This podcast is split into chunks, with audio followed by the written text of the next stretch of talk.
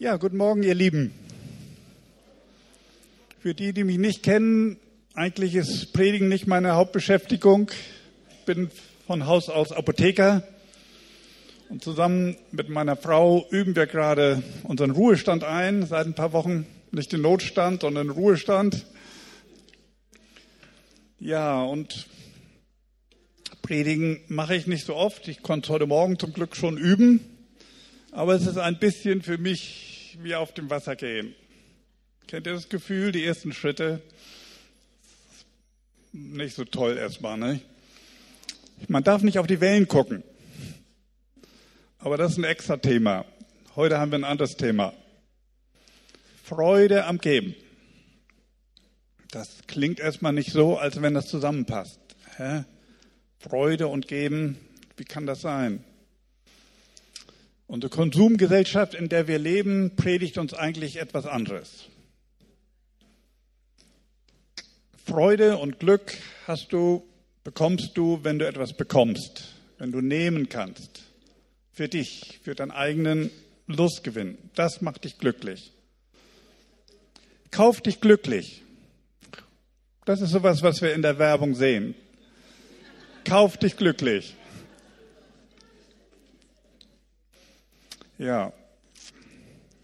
Kann das sein? Auch außerhalb unserer christlichen Szene gibt es immer mehr Leute, die sich da Gedanken machen, ob das alles so richtig ist. Ich habe auf YouTube habe ich so ein kleines Video gesehen von einem jungen Mädchen, was sich zu dem Thema äußert und so zwei, Sätze will ich daraus zitieren. Sie sagt, ich kaufe mir Dinge, weil ich denke, dass das mein Leben bereichert. Und so steigt der Konsum immer weiter.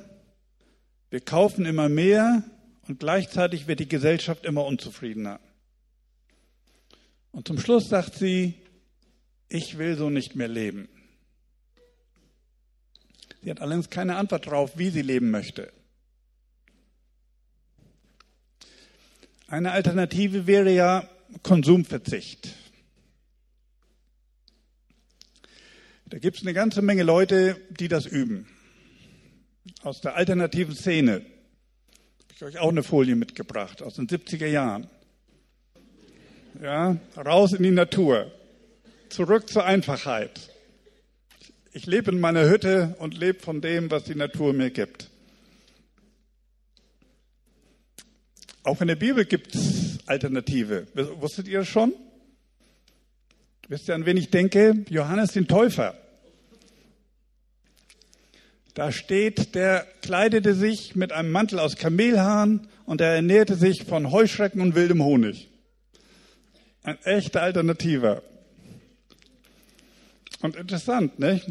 Gott gebraucht diesen Menschen, um das größte Wunder der Weltgeschichte anzukündigen. Jesus, den Sohn Gottes, der zu uns kam, hat er sich den Johannes den Täufer ausgesucht. Aber ehrlich gesagt, ich selber fühle mich nicht so zum alternativen Leben berufen, auch wenn ich Camping sehr gerne mache im Urlaub. Und ich glaube, den meisten von euch geht das auch so. Und Konsumverzicht macht gut sein, aber allein das Weg Lassen von Dingen kann mich nicht ausfüllen, wenn ich in mir eine Leere spüre. Ich glaube, dass wir Christen zu einem Lebensstil des Gebens berufen sind. Und ein Lebensstil des Gebens umfasst viel mehr als unsere materiellen Güter und Geld. Das ist ein wichtiger Teil, gebe ich zu. Und auch die Bibel redet sehr oft davon. Jesus spricht über Geld und den Mammon. Und auch wenn wir Christen was von geben hören, denken wir erstmal, also dann kreist so ein Spendenkorb vor unserem inneren Auge. Aber den können wir erstmal wegstellen, weil ich denke, dass das viel, viel mehr ist. Gucken wir mal in die Bibel. Da heißt es in Sprüche 16, Vers 24, freundliche Worte sind Honig Süßes für die Seele und Heilung für das Gebein. Ha, so einfach. Freundliche Worte. sind Honig, Süßes für die Seele und Heilung für das Gebein.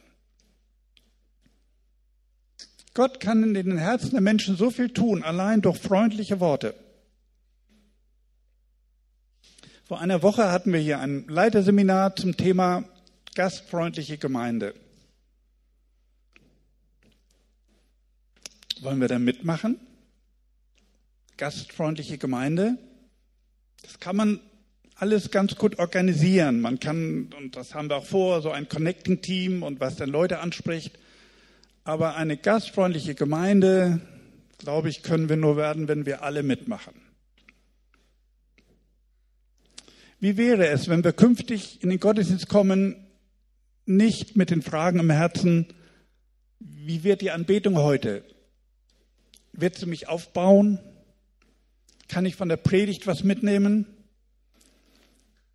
Wird mich diesmal endlich Schwester X begrüßen oder wird sie mich wieder links stehen lassen? Wie wäre es, wenn ich künftig den Heiligen Geist frage, was ich geben kann? Vielleicht ein Lächeln und ein freundlicher Händedruck, ein Zuhören, das dem anderen zeigt, ich bin für dich da, ich gebe dir meine Zeit, ich interessiere mich für dich.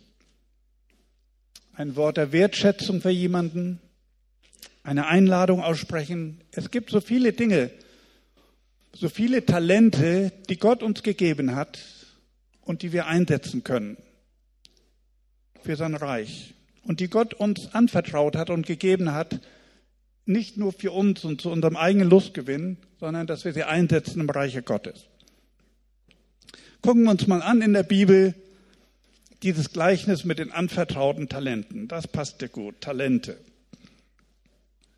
Lesen wir mal zusammen. In Matthäus 25, da heißt es, denn es ist wie bei einem Menschen, der außer Landes reiste, seine eigenen Knechte rief und ihnen seine Habe übergab.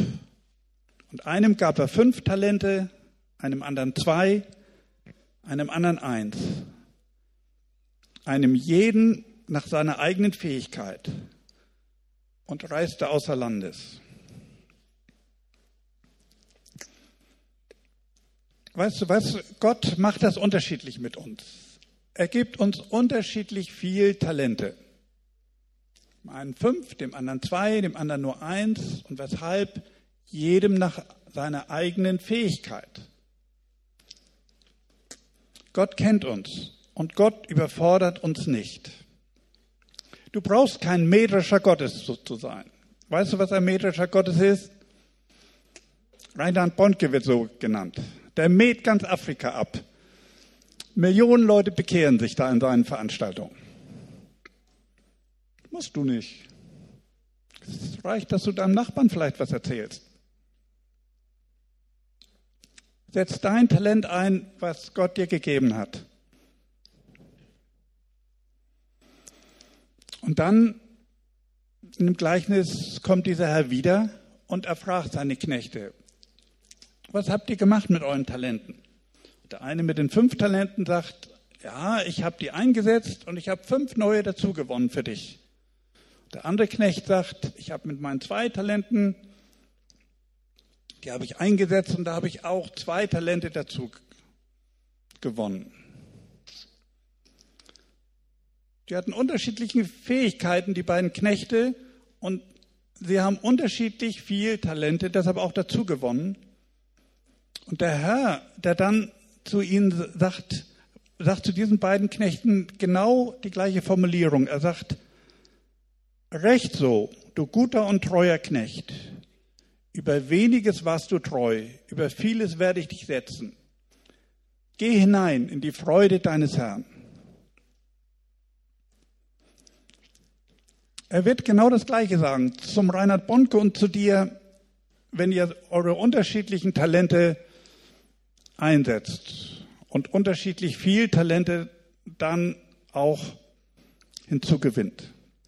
Das gleiche Wort zu den ersten beiden Knechten. Gott macht keinen Unterschied. Aber was ist mit dem dritten Knecht? Da ist ja noch einer. der hat von dem Herrn ein Talent erhalten. Und der Herr fragt ihn, als er zurückkommt, was hast du gemacht? Und er sagt, ja, ich wusste, dass du ein harter Herr bist. Ich habe das verbuddelt in der Erde, damit ich dir das jetzt zurückgeben kann. Ich habe mich gefürchtet vor dir und ich ging hin und habe das verbuddelt. Dieser dritte Knecht, was war sein Problem? Weißt du was? Ich glaube, er war sauer auf seinen Chef. Der hat die anderen beiden Knechte gesehen und hat gesehen, dass die so viele Talente erhalten hatten und er hat nur eins bekommen. Und deshalb war er nicht in der Lage, für seinen Herrn zu arbeiten. Er fand das ungerecht. Neid und Missgunst waren in seinem Herzen. Wenn, in, wenn ich mich entsinne in meine Arbeit und ich mich über meinen Chef mal geärgert habe, es kam zum Glück nicht so häufig vor, aber es kam mal vor, dann habe ich da gesessen an meinem Schreibtisch und ich habe mich geärgert über die Ungerechtigkeit und ich konnte nichts tun. Mein Output war gleich null. Ich war wie gelähmt an meinem Schreibtisch. Ich habe darüber gegrübelt und gebrütet, aber arbeiten konnte ich nicht richtig, bis ich das überwunden hatte. Und ich glaube, so war das auch mit diesem Knecht. Neid und Missgunst sind Herzenshaltungen, die den Segen hindern können. Wenn dein Bruder mehr Talente empfangen hat oder deine Schwester als du, dann sei nicht neidisch auf ihn, sondern freu dich mit ihm. Und wenn er mehr Segen erhält als du, sei nicht neidisch auf ihn, freu dich mit ihm. Vielleicht wünschst du dir ganz doll was vom Herrn. Vielleicht ein Auto, was du denkst, dass du nötig brauchst. Und du betest zum Herrn und du siehst, dein Bruder erhält das Auto und du nicht ich sag dir was, freu dich mit deinem Bruder, dass er das Auto erhalten hat. Und das ist die beste Garantie dafür, dass der Herr auch bei dir Segenschleusen öffnen kann. Setz deine Talente ein und Gott freut sich über dich. Aber es ist nicht nur Gott, der sich freut. Seine Freude wird auch deine Freude sein. Denk mal nach, erinnerst du dich, als du das letzte Mal jemandem vom Herrn erzählt hast? Und wie du gemerkt hast, der Heilige Geist war dabei und es ging in sein Herz hinein und hat ihn aufgeweicht und hat ihn berührt. Vielleicht hat er sich gar nicht bekehrt. Aber du hast gemerkt, der Heilige Geist war dabei und er hat diesen Menschen berührt und Gott konnte dich, konnte dich benutzen. Welche Gefühle hattest du dabei? Ich glaube, du hast dich sehr gefreut in deinem Herzen weil das gespürt, der Heilige Geist hat sich gefreut und seine Freude war auch deine Freude. Und noch nach dem Gespräch konntest du wahrscheinlich vor Freude, hättest du hüpfen können. Das passiert, wenn seine Freude auch unsere Freude ist. Zwei kleine Beispiele aus unserem Familienleben. Vor einigen Jahren haben meine Frau und ich einen internationalen Studenten unterstützt und ihm dabei geholfen, dass er sein Studium hier machen konnte. Das, das ging so einige Jahre lang. Und wisst ihr, die Euros, die wir damals ausgegeben haben, die sind lange vergessen. Aber die Freude, wenn wir ihn heute sehen, wie er es geschafft hat, seine Ausbildung zu beenden und auf eigenen Beinen zu stehen und wie Gott ihn benutzt in seinem Reich, wie er gesegnet ist und andere Leute segnet, das ist jedes Mal eine tolle Freude, wenn wir ihn sehen. Anderes kleines Beispiel. Manchmal lehren uns ja unsere Kinder geistlich, ja. Es ist vielleicht zehn Jahre her, unsere beiden Kids waren schätzungsweise 15 und 17 Jahre alt. Eines Morgens beim Frühstücken sagte unser Sohn zu uns, Mama, Papa, ich habe den Eindruck, wir sollten jetzt mal vier Wochen lang nur das Nötigste einkaufen, was wir brauchen zum Leben, zum Essen. Weihnachtsgeschenke wollen wir diesmal auch nicht haben. Und dann sollten wir das, was wir gespart haben, alles zu Bill Wilson geben. Bill Wilson, der ihn nicht kennt, ist ein Mann, der in New York lebt seit vielen Jahrzehnten und eine Arbeit macht unter Kindern in den, in den Ghettos und Elendsvierteln in New York und ihnen eine geistliche Heimat bietet. Uff, das mal überlegt. Dann haben wir uns vergewissert, ob sie das ernst meinten. Haben gesagt, hey Leute, wisst ihr, was das bedeutet? Kein Nutella mehr jeden Morgen. Auch kein Traubensaft gibt's mehr. Das haben die Kinder damals mengenweise getrunken. Und ich weiß nicht, was wir noch alles aufgezählt haben, um ihnen ihre Konsequenzen klarzumachen. Und Weihnachten kommt auch erst nach einem Jahr wieder. Aber wir konnten sie nicht abbringen davon und sagten, nein, das wollen wir jetzt mal ausprobieren. Lass uns das mal machen. Gut, also, was können wir tun als Eltern? So, und ich, ich entsinne mich noch genau an meine Gefühle, als wir das erste Mal danach wieder dann zu Aldi fuhren, unseren Wochenendeinkauf machten und wie ich da mit meinem Wagen da an dem prall gefüllten Kühlregal da bei Aldi vorbeifuhr. Die leckeren Sahnejoghurts, die Wurst, der schöne Käse, den ich sonst immer so gern gegessen habe. Und wie ich dachte, äh, geht nicht heute. Jetzt war ich auch noch ein bisschen hungrig, das Frühstück war schon einige Zeit weg.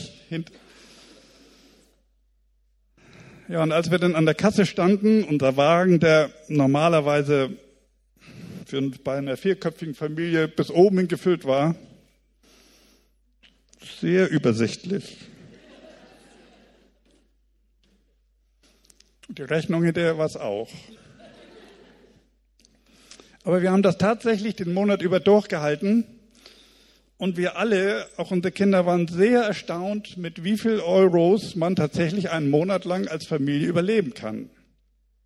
Das hat uns wirklich erstaunt. Und dann haben wir also das zusammengezählt und es war ein relativ hoher Betrag, der da, der da zustande kam und haben das dann überwiesen an Metro. Und einige Tage später kriegt man einen Anruf vom Kassierer von Metro aus der Schweiz. Für den muss das auch irgendwie ungewöhnlich gewesen sein. Und er erkundigte sich nach dem Hintergrund. Dann haben wir ihm das erklärt. Und dann hat er sich sehr darüber gefreut, wollte noch, dass unsere Kinder die Geschichte aufschreiben. Und dann hat er vorgeschlagen, dass, dass sie das Geld verwenden in New York, um da Kindern die Teilnahme am Sommercamp zu, erm-, zu ermöglichen. Und insgesamt war das für uns als Familie ein großes Erlebnis. Hinterher hat der Sahnejoghurt wieder geschmeckt und unsere Kinder haben gemerkt, man kann auch ohne Nutella überleben. Das geht. Und wir haben uns alle gefreut darüber, dass Kinder in New York aus ihrem Ghetto herauskamen und wo der Same des Wortes Gottes in ihr Herz gesät werden konnte. Das fanden wir ganz toll. Gucken wir uns in der Bibel zwei Personen an, zwei Frauen, die Gott auf unterschiedliche Weise gedient haben und gegeben haben. Ich rede von Maria und Martha. Maria und Martha waren zwei Schwestern. Die hatten noch einen Bruder, der hieß Lazarus. Und diese drei Geschwister muss Jesus wohl auch regelmäßig besucht haben. Also, dass sie da zusammen ein Mahl hatten, glaube ich, war, war keine einzelne Geschichte, sondern Jesus musste öfter mal vorbeigekommen sein. Und es heißt an einer Stelle, Jesus aber liebte die Martha und ihre Schwester und den Lazarus. Und die beiden Schwestern waren auch Jesus unwahrscheinlich dankbar, wahrscheinlich schon deshalb, weil er den Lazarus auferweckt hatte, der vorher, der schwer krank war.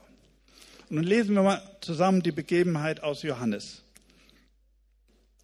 Da heißt es, Jesus nun kam sechs Tage vor dem Passa nach Bethanien, wo Lazarus war, den Jesus aus den Toten auferweckt hatte. Sie machten ihm nun dort ein Abendessen und Martha diente. Lazarus aber war einer von denen, die mit ihnen zu Tisch lagen. Da nahm Maria ein Pfund Salböl von echter, sehr kostbarer Nade und salbte die Füße Jesu und trocknete seine Füße mit ihren Haaren. Das Haus aber wurde von dem Geruch des Salböls erfüllt. Es sagt aber Judas, der Ischariot, einer von seinen Jüngern, der ihn überliefern sollte. Warum ist dieses Salböl nicht für 300 Denare verkauft und den Armen gegeben worden? Er sagte dies aber nicht, weil er für die Armen besorgt war, sondern weil er ein Dieb war und die Kasse hatte und beiseite schaffte, was eingelegt wurde. Da sprach Jesus, lass sie, möge sie es aufbewahrt haben für den Tag meines Begräbnisses. Denn die Armen habt ihr alle Zeit bei euch, mich aber habt ihr nicht alle Zeit. Das sind also diese beiden Schwestern, die Jesus auf eine unterschiedliche Art und Weise dienten. Da ist die Martha,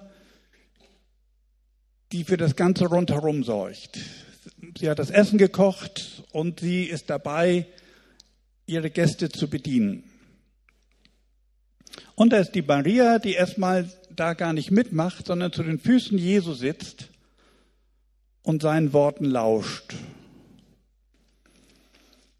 In der Parallelstelle bei Lukas wird noch eine kleine Begebenheit dazu erwähnt, dass nämlich die Martha gar nicht so glücklich war darüber, dass sie alles alleine machen sollte. Und Maria saß beim Herrn.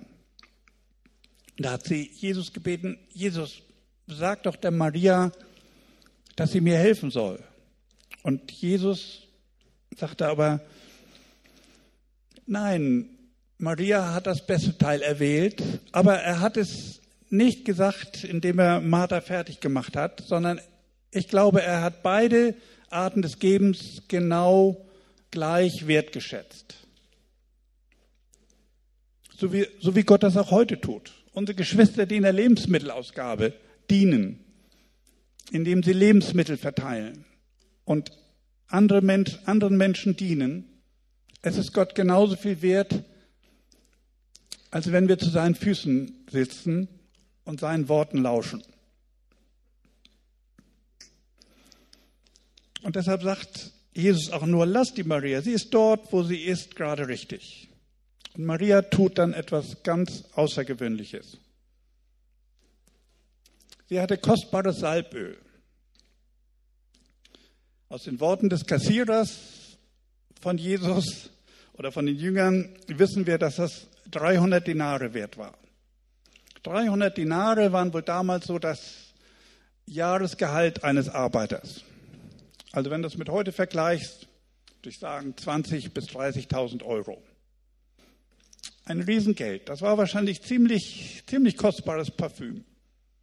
Nade ist so eine Pflanze, die irgendwo im Himalaya wächst und die nun nach Israel zu schaffen, das war wohl eine teure Geschichte. Und da hatte sie jetzt so einen Krug und sie war so überfließend von Dankbarkeit und von Liebe zu Jesus, dass sie diesen ganzen Krug, dieses ganze Gefäß genommen hat und über den Füßen Jesu ausgegossen hat und seine Füße gesalbt hat damit. Sie hätte auch nur ein wenig nehmen können. Normalerweise ist das ja so gedacht. Wenn du deine Parfümflasche zu Hause nimmst, gießt du sie normalerweise nicht ganz aus, sondern nimmst nur ein paar Tropfen davon. Aber ihr Herz war so überfließend von Dankbarkeit, dass sie diese ganze Flasche genommen hat und die Füße Jesu gesalbt hat. Und Jesus weist die Kritik von Judas ab und sagt, das ist schon richtig so. Die Armen habt ihr immer noch, aber mich habt ihr nicht mehr lange. Und es war im Hinblick auf sein Begräbnis. Maria konnte das gar nicht wissen. Aber sie tat es, weil sie letztlich auf den Heiligen Geist, auf ihr Herz gehört hat. Und Gott hat es benutzt, Jesu zu salben vor seinem Begräbnis. Was können wir aus dieser Begebenheit für uns lernen? Ich glaube zum einen geben aus Dankbarkeit. Maria tat es aus Liebe und Dankbarkeit. Und, sie, Und ihre Tat war so großartig, dass es über die Jahrtausende überliefert wurde und der Menschheit erhalten blieb. Aber es ist noch etwas. Geben verändert dich auch.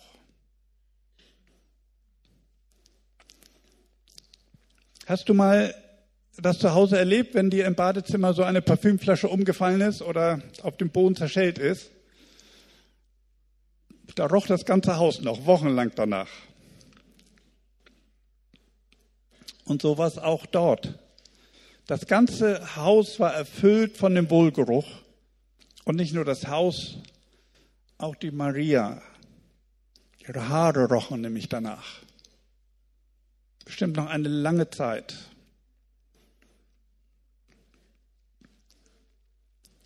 Maria war verändert. Von, von ihrer Person ging ein neuer Wohlgeruch aus.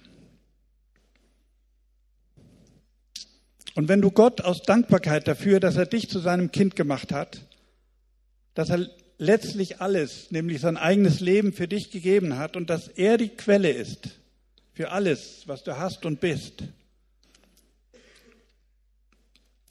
wenn du ihm gibst dafür, dann wird das deinen Charakter verändern. Und die Menschen herum um dich werden einen Wohlgeruch wahrnehmen. Sie werden angezogen von deiner Person, weil sie merken, da ist etwas, was diese Person verändert hat. Noch etwas. Sei großzügig beim Geben. Großzügigkeit ist manchmal das Gebot der Stunde und eine göttliche Tugend. Wenn der Heilige Geist zu deinem Herzen spricht, könnte es sein, dass du manchmal etwas hörst, was mit deinem Haushaltsplänen überhaupt nicht übereinstimmt. Aber wenn du sicher bist, dass es die Stimme des Heiligen Geistes ist, und nur die darf es sein, weil Not alleine ist nicht der Auftraggeber. Aber wenn der Heilige Geist zu deinem Herzen spricht und wenn er dir solche Dinge sagt, dann hat er Großes vor mit dir und in seinem Reich. Und wenn du seine Stimme nicht hörst, dann halte dich an die biblische Richtlinie. Malachi 3, Vers 10. Bringt aber die Zehnten in voller Höhe in mein Vorratshaus, auf das in meinem Hause Speise sei, und prüft mich hiermit, spricht der Herr Zebaoth, ob ich euch dann nicht das Himmelsfenster auftun werde und Segen herabschütten die Fülle. Segen herabschütten die Fülle. Auch als Gemeindeleitung hat uns Gott in den letzten Monaten diese Wahrheit neu aufs Herz gelegt und wir haben den Entschluss gefasst, von allen Einnahmen, die wir in der Gemeinde haben, den Zehnten zu nehmen und in Werke zu geben außerhalb unserer Gemeinde. Pastor Mario hat es erzählt. Er war in Libanon, hat die, hat, hat die Kinder besucht. Nach meiner Erinnerung 152 Kinder die durch die Spenden der Gemeinde jetzt einen Schulunterricht bekommen aus dem syrischen Kriegsgebiet und die gefüttert werden. Auch mit dem Wort Gottes, wo ein Same in ihr Herz gepflanzt werden kann, weil die Gemeinde gibt.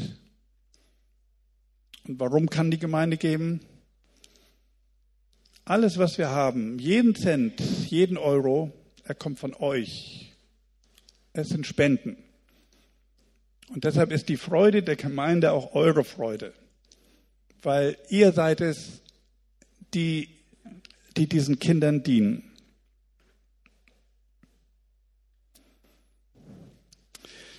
Wenn wir diese Worte so hören von, dass des Himmelsfensters aufgetan werden und dass Gott Segen herabschüttet, die Fülle, dann könnte es allerdings zu einem Missverständnis bei uns führen. Es könnte sein, dass jemand denkt, okay, dann will ich das ausprobieren und ich werde dem Herrn jetzt etwas geben und dann erwarte ich, dass er entsprechend mein Geldbeutel auffüllt. Ich brauche 10.000 Euro. Wenn ich dem Herrn 1.000 Euro gebe und Segen die Fülle, zehnfach müsste ja passen, und dann wartet er auf die 10.000 Euro. Ich fürchte, das funktioniert nicht so, weil dann verwechselst du Gott mit einem Bankdirektor. Wenn du auf die Bank gehst und deine 1000 Euro dem Bankdirektor auf den Tisch legst, dann machst du es nicht, weil du ihm dankbar bist. Du liebst ihn auch nicht besonders, er liebt dich auch nicht.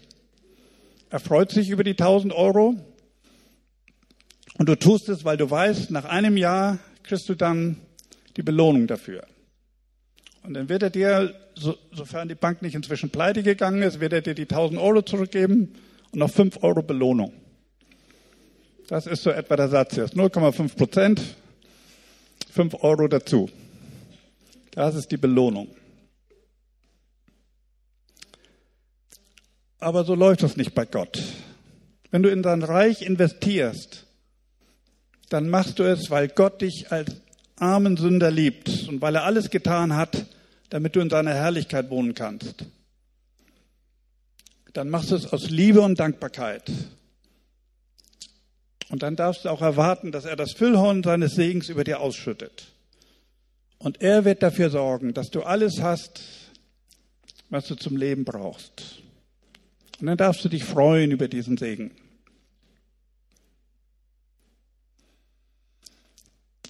Nun könnte auch die Frage kommen, wie ist das denn mit Reichtum und Wohlstand? Hat der Herr uns das versprochen? Steht doch da. Malachi, Segen herabschütten die Fülle. Gucken wir uns mal eine andere Bibelstelle an. In Philippa 4, Vers 19. Da heißt es, aus seinem Reichtum wird euch Gott, dem ich gehöre, durch Jesus Christus alles geben, was ihr zum Leben braucht.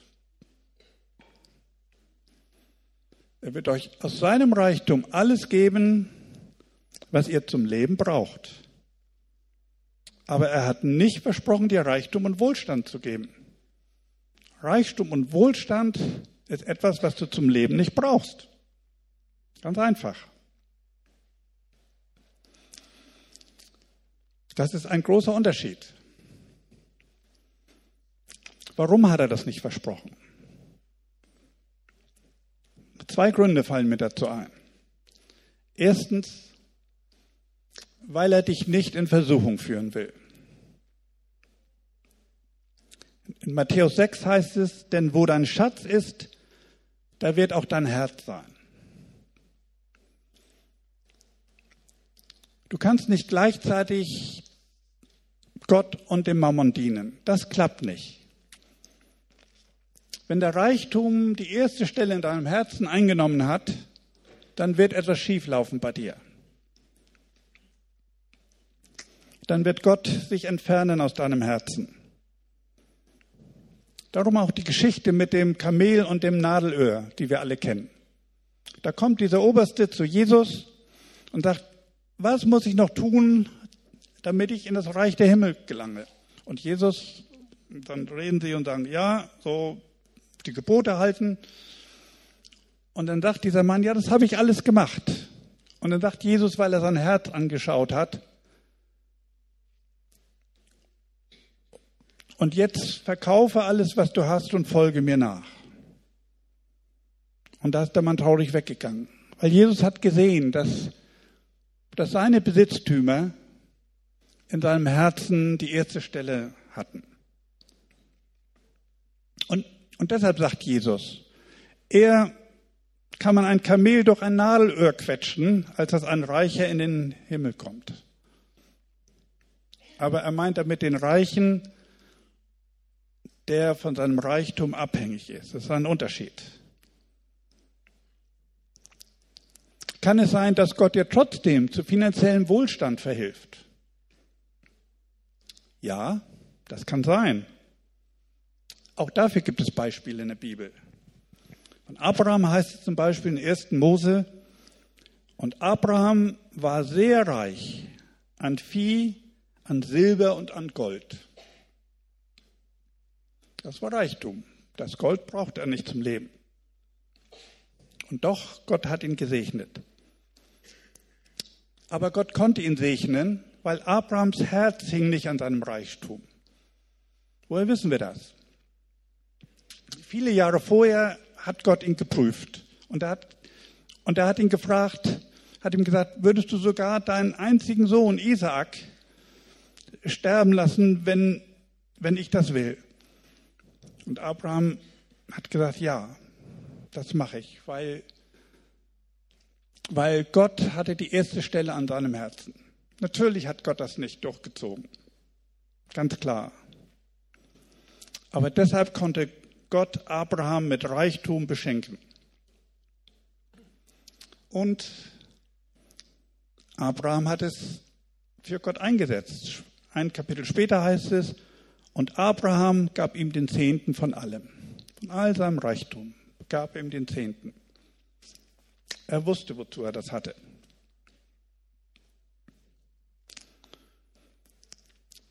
Noch ein Grund, warum Gott uns kein Reichtum verspricht.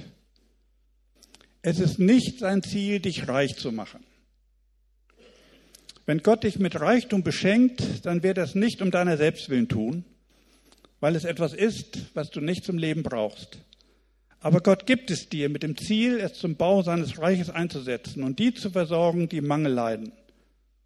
Und weil er das Risiko für kalkulierbar hält, dass du dein Herz daran hängen könntest.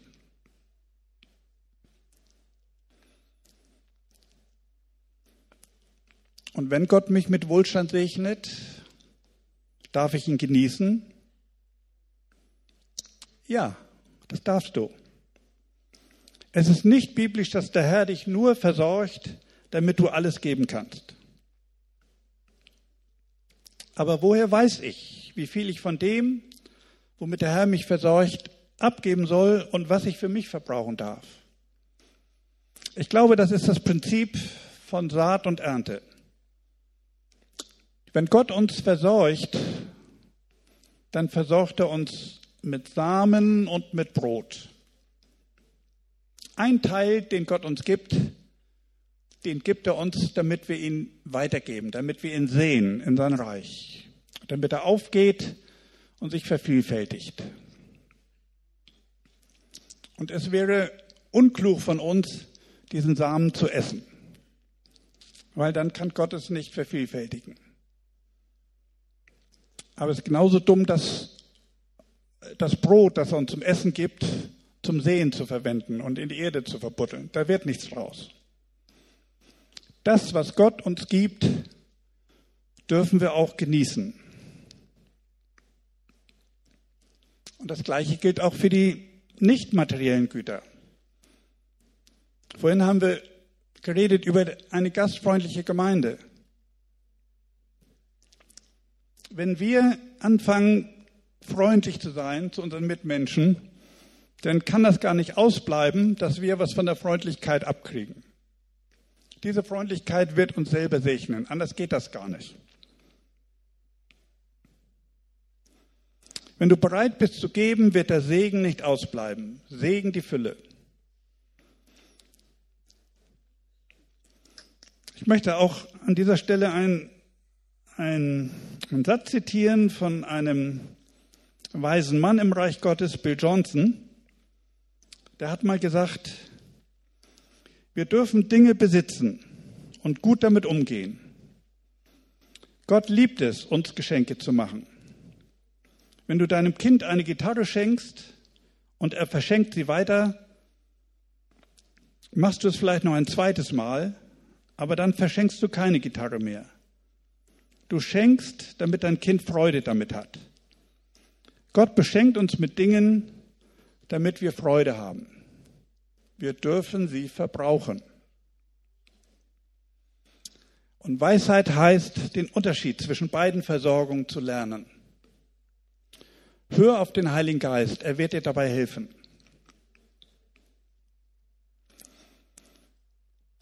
Mein letzter Punkt, Sei großzügig im Geben, aber nicht im Ausgeben. Wenn du dein Brot isst, das Gott dir gegeben hat, dann beachte dabei die Regeln einer verantwortungsvollen Haushaltsführung. Plane deine Ausgaben und leg dir auch einen Spargroschen zurück. Wenn du einen Computer hast zu Hause, dann empfehle ich dir Excel. Ich liebe das Programm. Eine Tabellenkalkulation.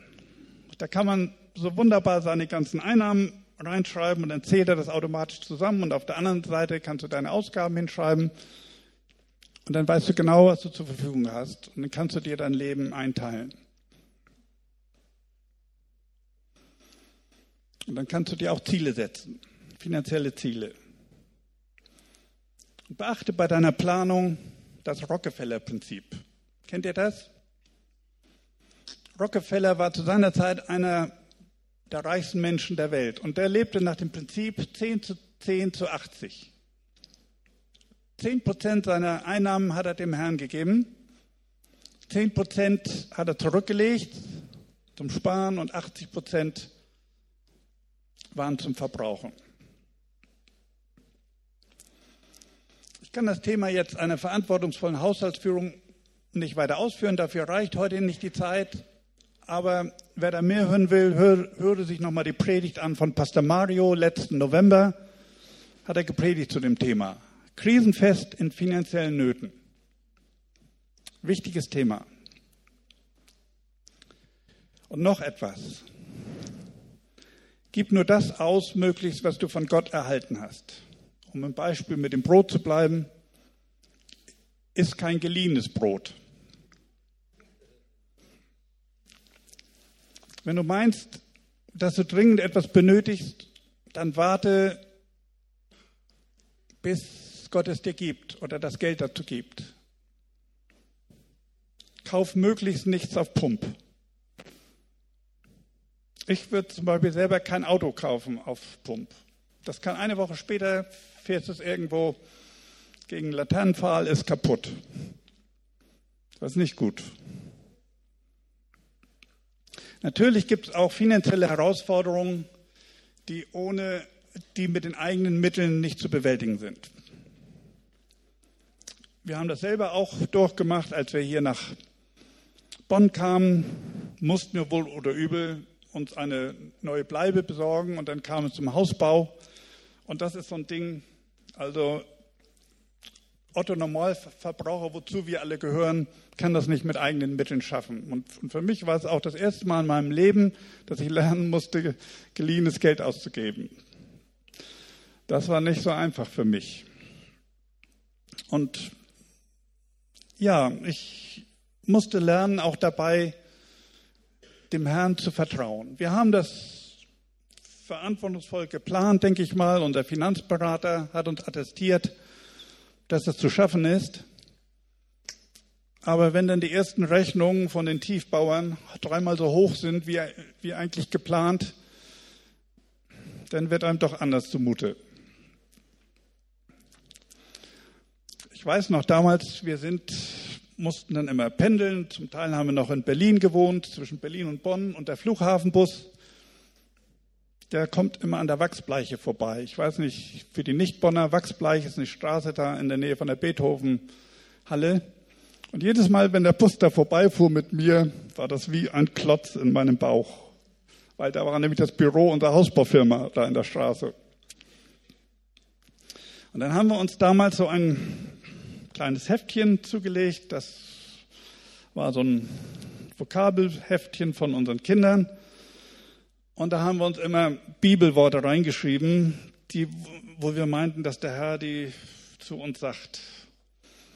Und ganz vorne steht hier drin, Psalm 89, meine Hand soll beständig mit dir sein und mein Arm soll dich stärken. Und das musste ich mir immer wieder durchlesen, wenn die Depression mich erreichen wollte. Das Wort Gottes ist ja wie eine Medizin, wie eine Tablette. Die kannst du einnehmen und sie wirkt. Und, ich, und in diesen Monaten musste ich sie ziemlich häufig einnehmen. Aber ich habe gemerkt, Gott hat uns da durchgebracht. Es ging nicht ohne Schwierigkeiten. Auch unsere Hausbaufirma ging Konkurs. Aber der Herr hat uns vor finanziellem Verlust bewahrt. Dienstag, Dienstag wurden die letzten Türen eingebaut und am Mittwoch war die, war die Firma pleite.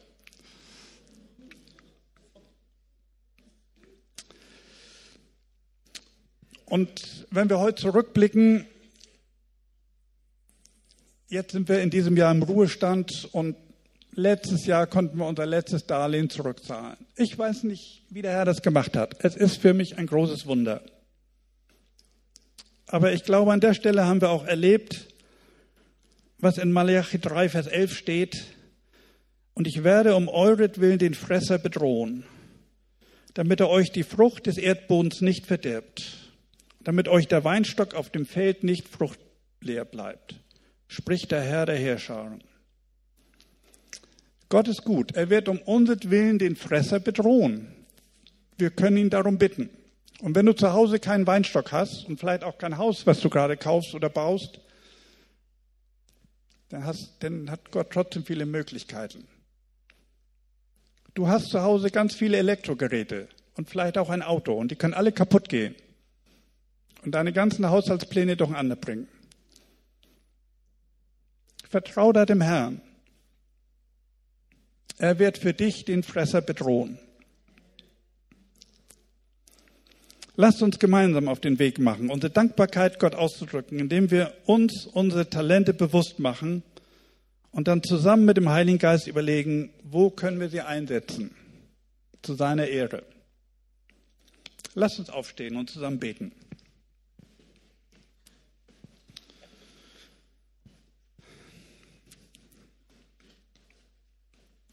Jesus, wir wollen uns daran erinnern, was du für uns getan hast. Du hast mehr für uns getan, als wir jemals für dich tun konnten. Du hast dein Leben für uns gegeben, damit wir Zugang zu deiner Herrlichkeit haben können und uns laben können an der Quelle des Lebens. Und wir wollen jetzt mit all denen, die aus Liebe zu dir den Entschluss fassen möchten, auf dem Weg zu einem Lebensstil des Gebens weiter voranzugehen, unsere Hände und unser Herzen öffnen für dein Reden, Gott. Lass uns verantwortungsvoll umgehen mit den Gaben, mit denen du unser Leben reich gemacht hast. Zeige uns, wie wir zu deiner Verherrlichung und zum Bau deines Reiches unsere Talente einsetzen können. Und wo die Menschen sind, die du vorbereitet hast dass sie durch unser Leben Zugang zur Quelle finden.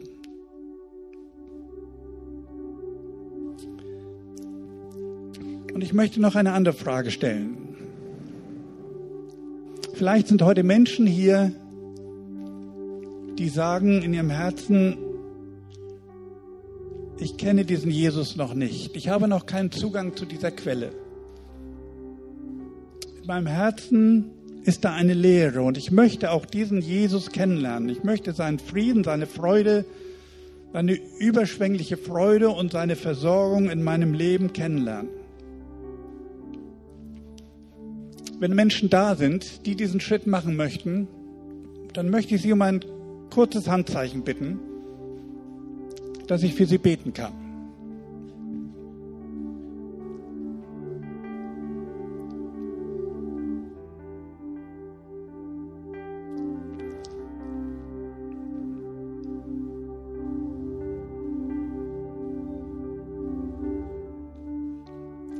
Jetzt keine Hände, aber wenn trotzdem jemand da ist, der diesen Schritt gehen möchte, dann lade ich dich ein, komm nach dem Gottesdienst hier nach vorne. Es werden Menschen da sein, die mit ihnen beten können.